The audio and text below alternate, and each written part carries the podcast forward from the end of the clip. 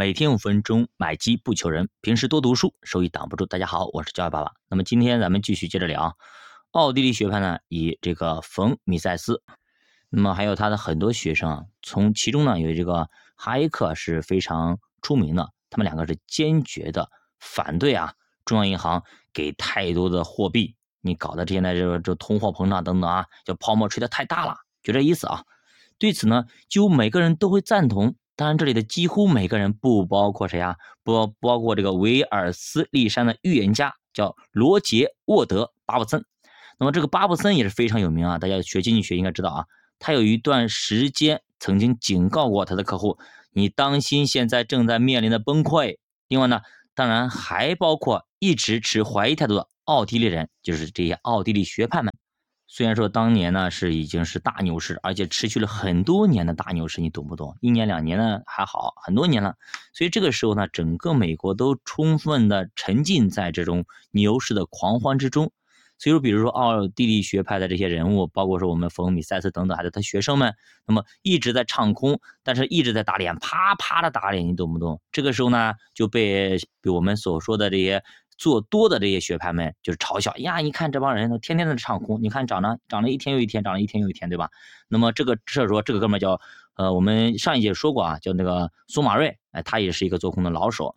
那么他在一九二八年跟一群经济学家谈话啊，曾经警告过他们要关注利率与和非常低的股票收益率之间所存在的过大差异。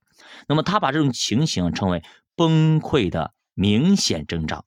后来他说很奇怪啊，在场的经济学家中竟然没有一位相信他的预测，尽管这些人描述的各种理论，那么可以说很多很多。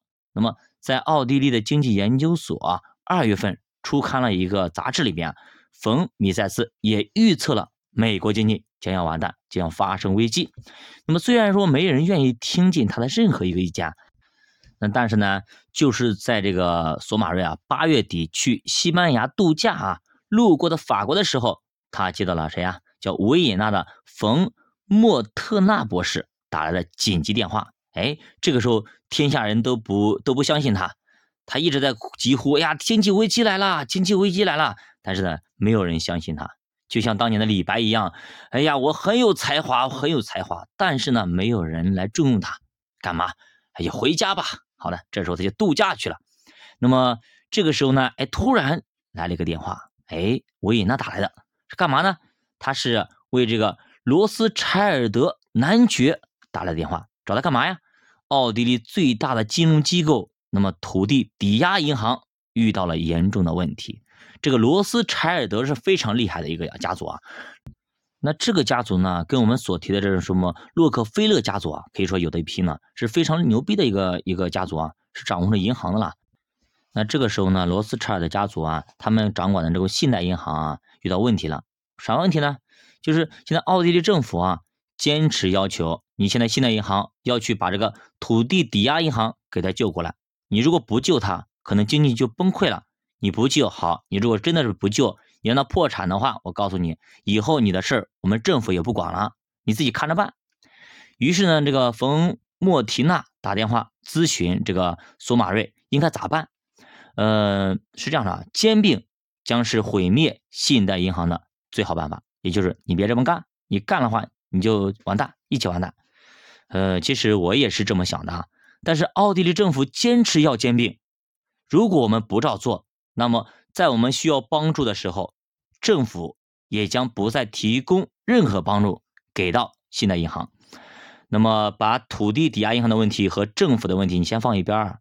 当你需要以自身的生存为代价来帮这个忙的时候，你就不能够帮这个忙；而当你自身也正在遇到困难的时候，尤其如此。也就是说，这个忙你不能帮，因为你现在你自己都自身难保了，你再去帮这个忙，对吧？你不找死吗？如果你真的有余钱，你就比比如说有一个朋友借你一百万，这个时候呢，你如果只有一百万，那你借给他，你啥也没有了，对不对？而且这一百万不一定还，就基本上大概率是还不上的。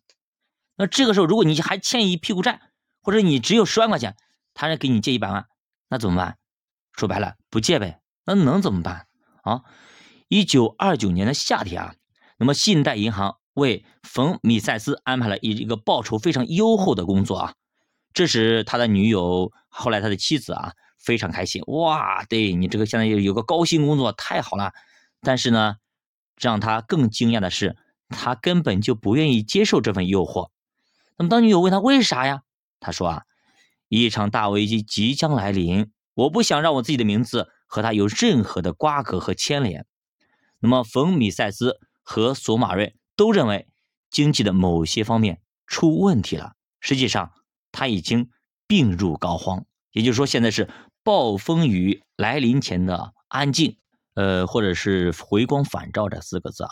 所以说呢，就是很多时候啊，就是当正确的事情出现的时候啊，很多人是不愿意相信的，因为都被胜利冲昏了头脑。所以现在可能市面上大家可能都很恐慌，那么很多人也被这个恐慌冲昏了头脑。